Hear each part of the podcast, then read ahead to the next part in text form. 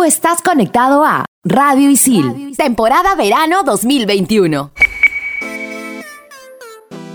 El invitado de hoy estuvo mucho tiempo buscando novia y por suerte la encontró. Ahora no solo es su esposa, sino también la madre de su hija. Él es escritor, periodista y conductor. Además, también le gusta tomarse una chelita mientras ve un partido de fútbol. Centennials y Millennials. En este programa hablaremos sobre el lado B del escritor. Tenemos el placer de estar conectados con Renato Cisneros.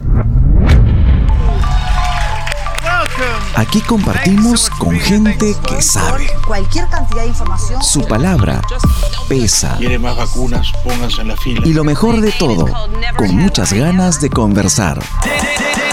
Radio Isil presenta 10 preguntas y media. 10 preguntas y media.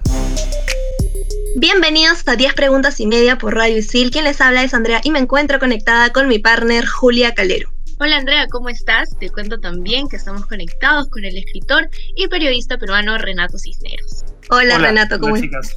¿Qué tal? Gracias por la invitación a conversar. No, a ti, muchas gracias por estar con nosotros en esta entrevista. Te comento un poquito, acá son las 7 y 55 de la mañana, parece que va a salir el sol. Cuéntanos un poquito de cómo estás allá en España. Aquí estamos en invierno, pero hoy es un día peculiar porque si bien hace frío y hay una temperatura que debe estar alrededor de los 9 grados, calculo, eh, no más, estamos en 14 grados, lo acabo de confirmar con mi aplicación. Hay sol, un sol que, que hace que este viernes se sienta un poco, un poco mejor. Qué lindo, qué lindo, porque sí he escuchado que en España ahí está el clima, pero terrible. Qué bonito que hoy día. Debe ser porque estás con nosotros en 10 preguntas y media, obviamente, ¿verdad, Julia? Un rayito de sol ha salido. Claro que sí. En, realidad también ayer hubo sol, pero digamos que sí, que es por eso. Por favor, no nos mates la ilusión, Renato, ¿qué es eso? está bien, está bien, accedo, accedo a la trampa. 10. Sabemos que ahora mismo estás reeditando tu libro Busco novia. ¿Te has puesto a pensar cómo sería buscar novia en tiempos de Tinder, Instagram, hasta TikTok? Eh, sí, lo he pensado, pero nunca he incurrido en el ejercicio. De hecho, cuando apareció Tinder, o por lo menos cuando ya empezó a, usarse masivamente en Perú, yo hoy estaba comprometido, así que nunca, nunca tuve un usuario en Tinder, nunca tuve una experiencia tindereando. Tengo amigos que la han pasado muy bien, tengo amigos que la han pasado muy mal, tengo amigos que se han casado luego de conocer a, sus, a las que ahora son sus parejas tal vez definitivas en Tinder, pero no sé si hubiese podido lidiar con toda la locura de Tinder si la hubiese descubierto eh, a tiempo. no, no, o sea, lo he pensado, pero como no he tenido ninguna experiencia con la aplicación, entonces tampoco he fantaseado mucho cómo sería eh, ligar por Tinder. ¿Por qué te parece una locura? No, estoy pensando en, la época en la que escribí el blog, 2007, 2008, 2009, las redes sociales existían, de hecho Facebook, Facebook existía, pero no se usaban tan indiscriminadamente como ahora, ¿no? Eh, estaba el Messenger para conversar y salvo eso no había ninguna aplicación donde tú pudieses, no sé, por ejemplo, eh, hacer todas las cosas que hoy se pueden hacer por los inbox de Instagram. Y ahí el único dato tecnológico era eso, era Facebook y era el Messenger que hoy suena bastante primitivo, pero hace 13 años eh, era lo que había. Entonces, por eso digo, tal vez en ese momento una aplicación como Tinder hubiese, hubiese hecho que el blog sea tal vez más divertido, ¿no? Quizá. O tal vez más fácil, creo también, ¿no? A ver, yo creo que al final todo se reduce a las personas, ¿no? A veces somos, demonizamos demasiado las redes sociales que tienen, por supuesto, un, un apartado negativo, hay cosas que facilitan las redes sociales que, que quizá atentan contra una, no sé, una, una mejor forma de relacionarnos, pero detrás de las redes sociales lo que hay son personas, ¿no? Es verdad, personas que interactúan con, con eh, logaritmos, pero son, son personas. Yo creo que potencia lo bueno de las buenas personas y potencia lo malo de aquellos que están un poco, no sé, descaminados. En realidad ahora eh, todo se, se salió de control. Yo creo que tal vez como que mata un poquito el romance, no sé qué piensas tú. Sí, bueno, de hecho me interesa, me interesa porque tengo una hija de tres años que en diez o quizá antes estará tal vez ya conversando con chicos, no, tengo idea, no sé si antes o después. Espero que sea después. ¿Estás preparado? ¿Estás preparado para eso? No, no, no, uno nunca está preparado. Por más que diga que sí, que se está mentalizando, nunca estás preparado para estos momentos definitivos como voy, eh, voy a ser padre o, o que tu hija te, te, diga algo que en teoría va, va, a hacer tambalear tus convicciones o va a poner a prueba tu, tu forma de pensar, ¿no? Este, entonces sí, me interesa saber qué está ocurriendo ahora, así que voy a mirar con cuidado. Sí, sí, que ahorita estamos así, imagínate en el futuro. Y justo hablando de redes, porque si bien es cierto, tú no has involucrado, por ejemplo, en plataformas como Tinder, pero igual estás bien metido en las redes sociales, ¿te has topado con alguna, no sé, a lo Misery, Katy Bates, alguna seguidora intensa, alguna, no sé si acosadora, pero por ahí alguna fanática? Ahora menos, ¿no? Porque ya uno también ya tiene, tienes, yo estoy en los 45, estoy retirado de, de del mundo, del, de, del, mundo, bueno, no solamente virtual, real y virtual, de, del gileo y todo ese rollo, ¿no? Pero, por ejemplo, cuando escribí el blog, sí, por ahí, por ahí había un par de lectoras avesadas que me invitaban a salir. Y yo para esas cosas siempre he sido muy torpe, muy tímido. Eh, y, prefería más conocer gente en los bares que de pronto también eran lectores antes que quedar. Pero sí recuerdo el caso de una chica que me esperó fuera de la radio, eh, que estaba toda vestida de negro y yo estaba saliendo con el auto y me pidió que la jalara. Le pregunté dónde vivía y me dijo un lugar y yo le dije, pero voy en la otra dirección, no importa, ¿no? Igual como que forzó un poco la situación para que la jalara eh, y me pareció buena gente, eh, gentil y durante el trayecto empezó a darme información sobre mí que que ver, creo que mis, mis mejores amigos tienen, ¿no? Y quizás ni, ni, ni, ni, mi mamá. ¡Qué miedo! información súper puntual sobre cosas que yo había hecho. Y sí, la, el, el, camino, el camino fue un poco tenso porque, porque uno siempre está, siempre hay un, hay un par de partículas cerebrales que piensan en lo peor, ¿no?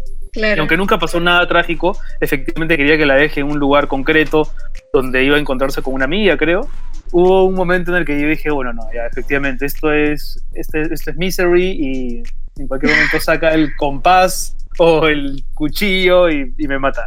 Pero, pero, pero, yo creo que también tiene que ver parte con, no sé, con la tendencia a veces de, de muchos a, a, a, fantasear, ¿no? Así como a veces pensamos o desconfiamos, ¿no? Por prejuicio muchas veces de, del señor que nos está llevando en el taxi o de la persona que nos está circunstancialmente acompañando. A, a veces te imaginas lo peor, ¿no?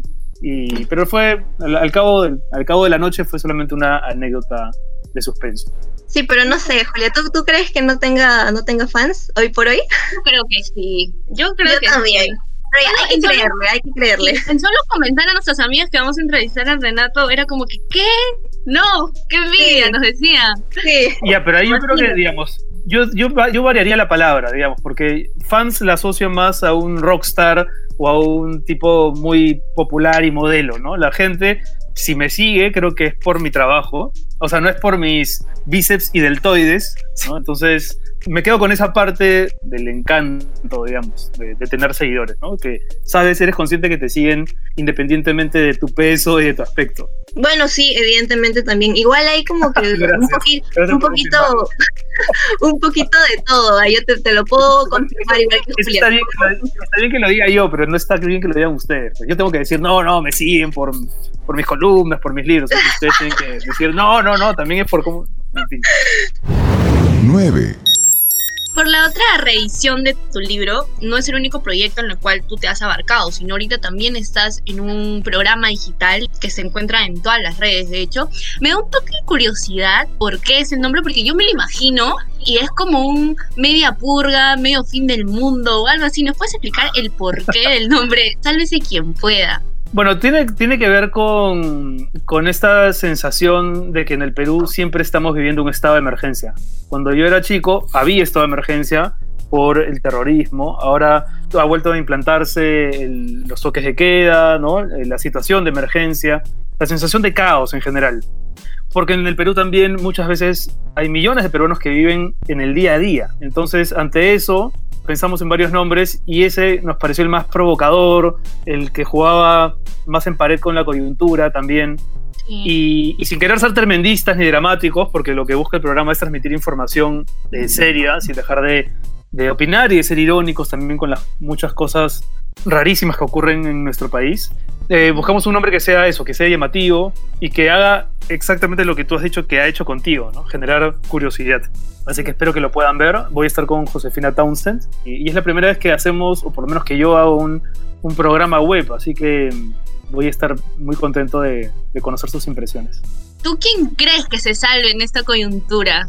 Eh, ¿Quién se salva y de qué se salvaría? Buena pregunta, ¿ah? porque al inicio de la pandemia, eh, una de las verdades más o menos unánimes que circulaban era que la enfermedad, eh, la pandemia, el virus, ¿no? había borrado las fronteras sociales, por ejemplo, y que no había diferencias, que se enfermaban y se morían ricos y pobres, ¿no? Gente con posibilidades económicas y gente que vive en la precariedad. Pero con el paso de los meses nos fuimos dando cuenta de que esa era una verdad a medias y que en el Perú no es lo mismo tener coronavirus y tener, y tener plata que tener coronavirus y no tenerla, ¿no? Y claramente los que se han podido salvar, no digo únicamente porque el Estado también ha tratado de hacer lo suyo en materia sanitaria, pero los que han podido tener una cuarentena más o menos cómoda o la tienen todavía, son aquellos que tienen recursos. Lamentablemente la gente que no los tiene no puede aislarse dentro de casa, no puede contentarse con recibir un bono que llega tarde, mal y nunca, y entonces tienen que exponerse, tienen que estar más en riesgo. Entonces, yo creo que en el Perú, lamentablemente, los que al final se salvan son los que tienen eh, poder adquisitivo, ¿no? Eh, Sí, por hablar este- puntualmente de la enfermedad, de la pandemia. En este tiempo de pandemia definitivamente todos la estamos pasando en diferentes barcos. Hay personas que también viven el día a día y es bien complejo todo esto lo que está pasando, ¿no?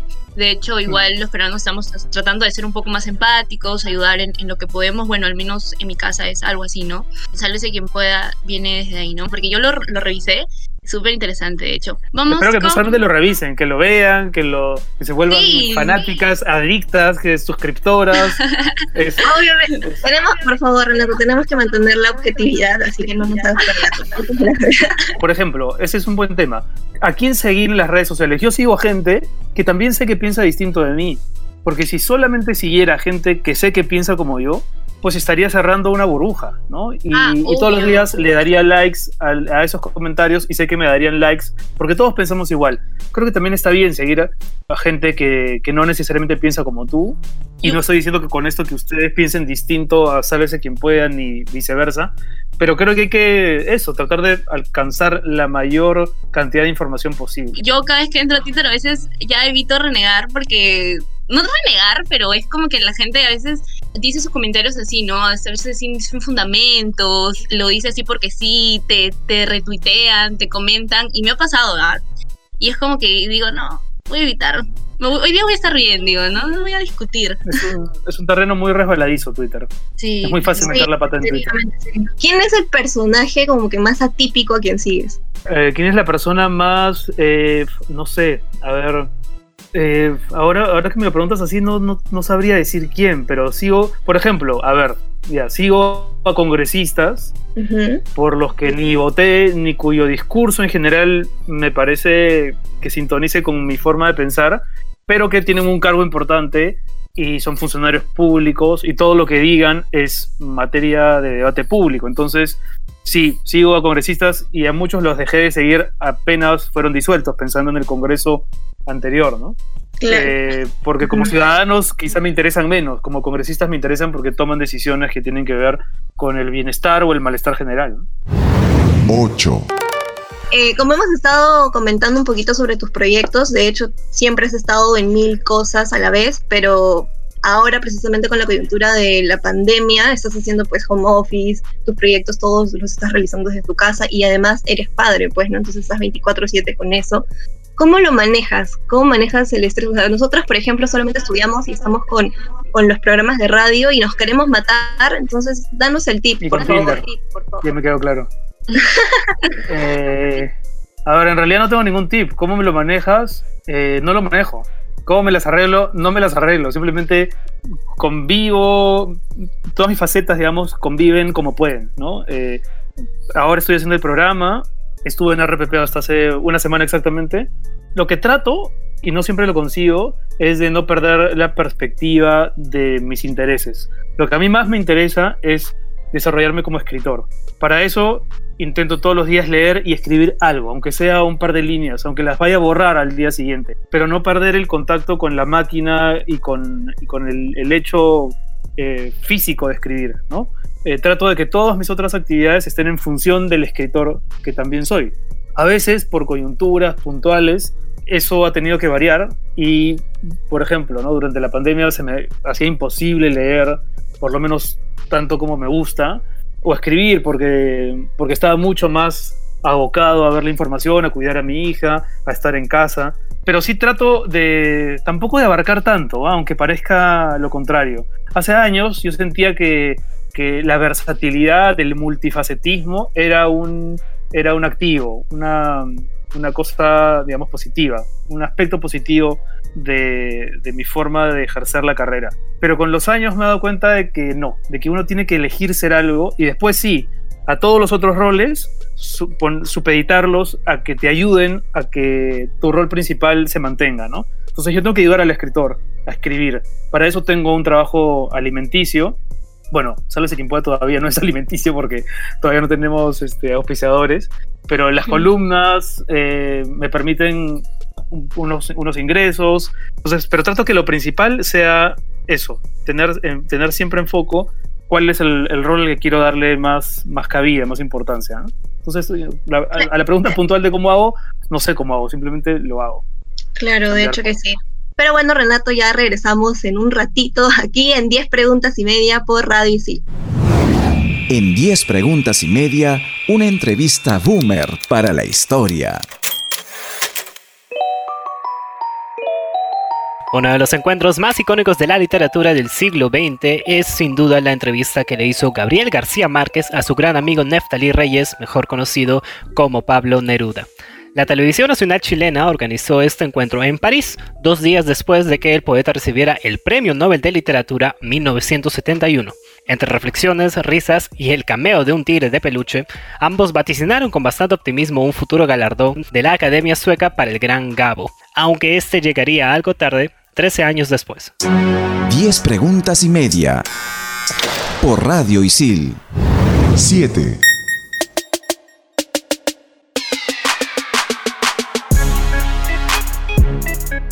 Tu esposa es médico y supongo que además de, bueno, cómo manejas a, nivel personal, pues tus proyectos, eh, no sé, algún bloqueo creativo, etc. ¿Cómo manejas el tema de la angustia que, debes de sentir por ella? Porque de hecho que el personal de salud está el triple expuesto que cualquier otra persona que está en otra área. Sí, eh, o sea, trato de ser optimista, no trato de pensar de que no, de que ella no se va a contagiar a pesar de que está en contacto directo con el COVID, ¿no? Eh, durante los meses más duros aquí en España se echó mano de todo el personal sanitario para que trabajen en los pabellones COVID. Ella es alergista, no debería estar ahí, pero ante la multiplicación de, del virus y la transmisión del virus, pues había que estar cubriendo todo, ¿no? Y, y nada, eh, instauramos una serie de protocolos higiénicos aquí en casa, nos volvimos bien obsesivos con el tema del lavado de manos, y después, eh, nada, tratar de, de, usar siempre la mascarilla y de seguir todos los, todos los consejos que dicen los que saben, ¿no? Este, salir si es que no es estrictamente necesario, en fin, sí, sí, la angustia sí, o sea, digamos, no, no es que haya cambiado, ¿no? Porque ahora aquí estamos en tercera ola y, claro, claro. y es, es igual, difícil, tenso, pero me imagino que también nos hemos ido aclimatando a vivir con esa, con esa preocupación. Aquí en Perú estamos recién en la segunda ola, también como que más o menos acostumbrándonos. 6. Tú has dicho y se nota también públicamente que eres un papá que babea por su hija, que está presente con ella 24/7 y esto de alguna forma es un poco curioso debido a que tu ejemplo de padre fue más bien una figura un poco más distante. O quizá, o quizá justamente por eso, ¿no? Eh, tal vez lo que uno quiere como padre es replicar del modelo que tuvo las, las mejores cosas y, y, cambiar algunas otras. Eh, y yo intento eso con mi hija, ¿no? Ser muy, muy cariñoso, muy afectuoso, muy físico. Pero, por ejemplo, hay una cosa que hacía mi papá conmigo que me encanta hacerla con mi hija, que es peinarla todas las mañanas. Y, mm. y ese momento de, del peinado es bien simbólico porque no solamente tiene que ver con el hecho superficial de acomodar una, cabellera recién levantada, sino que si uno se pone a pensar es como poner orden en la cabeza, ¿no? Cuando yo pienso en el momento en que mi papá lo hacía, además peinándome con una raya al costado, sumamente rígida, como tipo peinado militar, yo hago lo mismo con mi hija. Y me, gusta la idea de, de, un padre que ordena la cabeza de su hijo. ¿no? Eh, eso, visto superficialmente, es solamente peinarlo. Pero si uno lo ve simbólica o literariamente, es una figura bien bonita, ¿no? La de poner orden en la cabeza de tu hijo. ¿Y qué también te salen las colitas, las trenzas? ¿Eres experto o estás recién ahí dándole?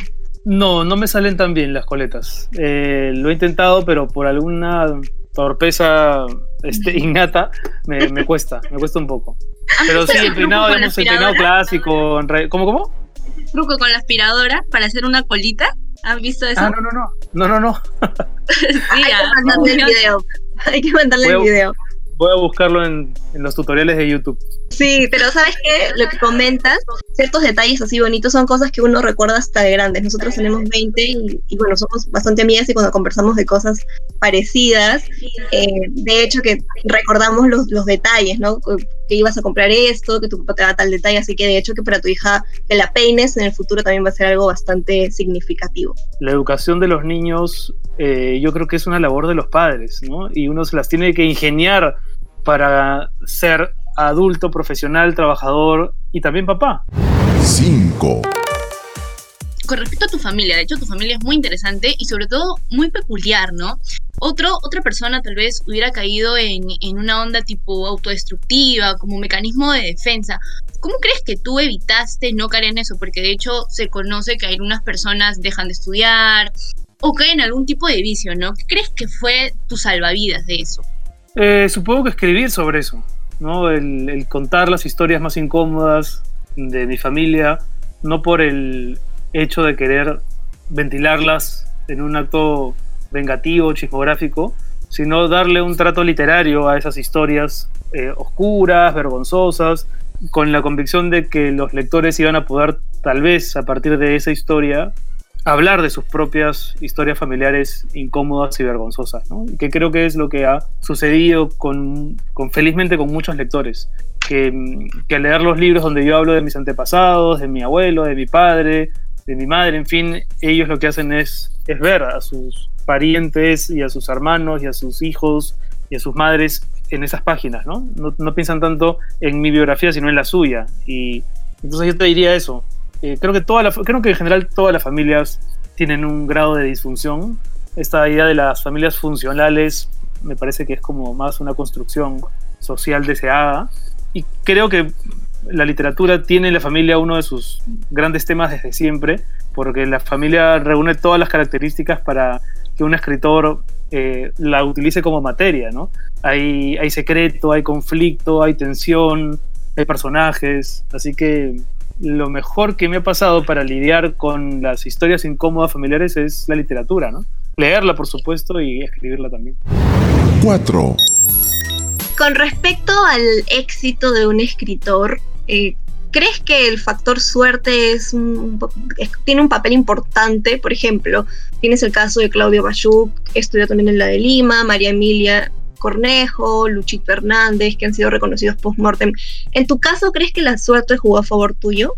A ver, no, hay, co- hay cosas que quizás se le pueden adjudicar a la suerte y hay otras cosas que creo que son fruto del trabajo y la disciplina. O sea, yo para escribir eh, mis dos últimas novelas, porque en realidad mi último libro no yo considero que sea una novela, pero estoy pensando en la distancia que nos separa y dejarás la tierra. O sea, yo me aboqué ocho años a investigar, a hacer un trabajo bien incómodo para, para tener la mayor cantidad de información y de testimonios eh, posibles, ¿no? Y, y entonces creo que ha habido una entrega que a veces pienso si tendré las agallas o la fuerza para volver a involucrarme así de, de, de, de una forma tan comprometida como aquella en mis futuros proyectos. Ojalá que sí.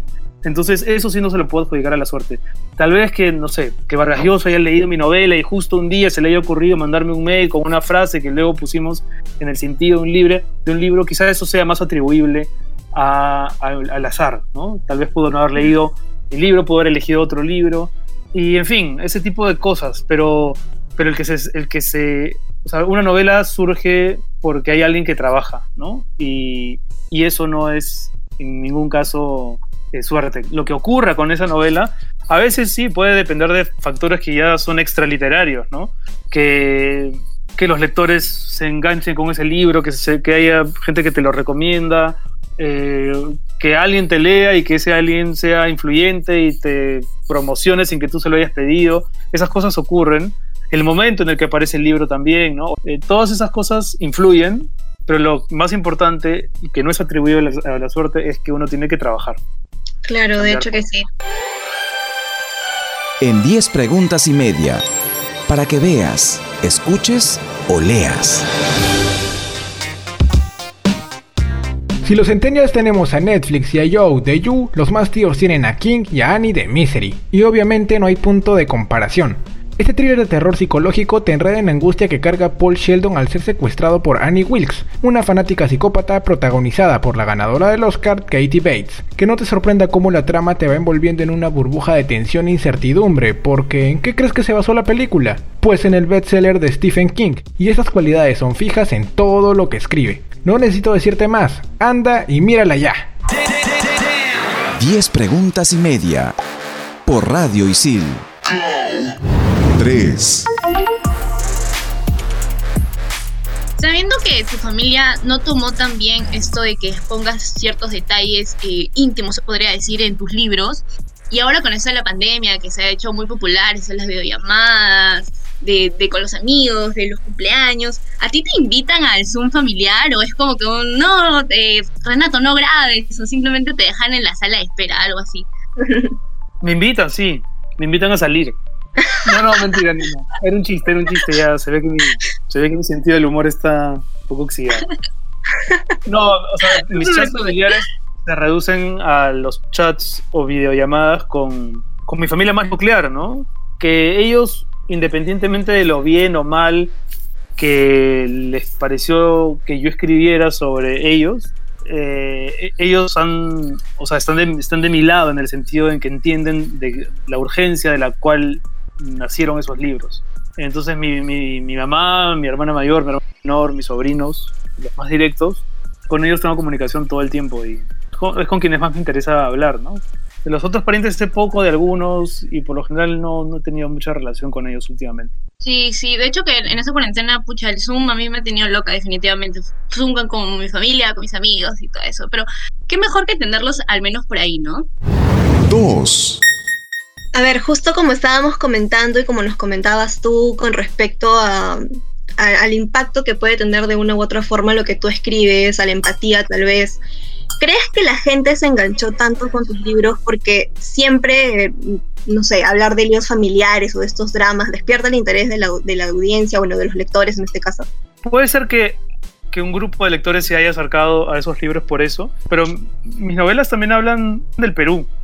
Eh, De hecho, de hecho creo que esas mismas historias familiares, sin el, el respaldo de la, de la historia peruana que ahí se reseña o se refiere, eh, tal vez no habrían sido igual, no habrían tenido igual alcance, no habrían llegado a tantos lectores. Pero- Quiero decir, no, no estuvo motivada ninguna de esas novelas por simplemente el hecho o la necesidad de querer contar las cosas de mi familia, ¿no? sino tratar de establecer un diálogo entre un determinado círculo familiar y el país que contiene ese círculo. A mí me encantan las novelas donde hay una gran historia y hay una pequeña gran historia. ¿no? La pequeña gran historia es la de los individuos que interactúan entre sí, que se aman o se odian, y la gran historia es todo el escenario donde eso acontece. ¿no? Si es una dictadura, por ejemplo, toda dictadura impone una serie de, de sentimientos en general, ¿no? de sensaciones, de formas de comunicarse. Eh, en una dictadura hay hermetismo, hay silenciamiento,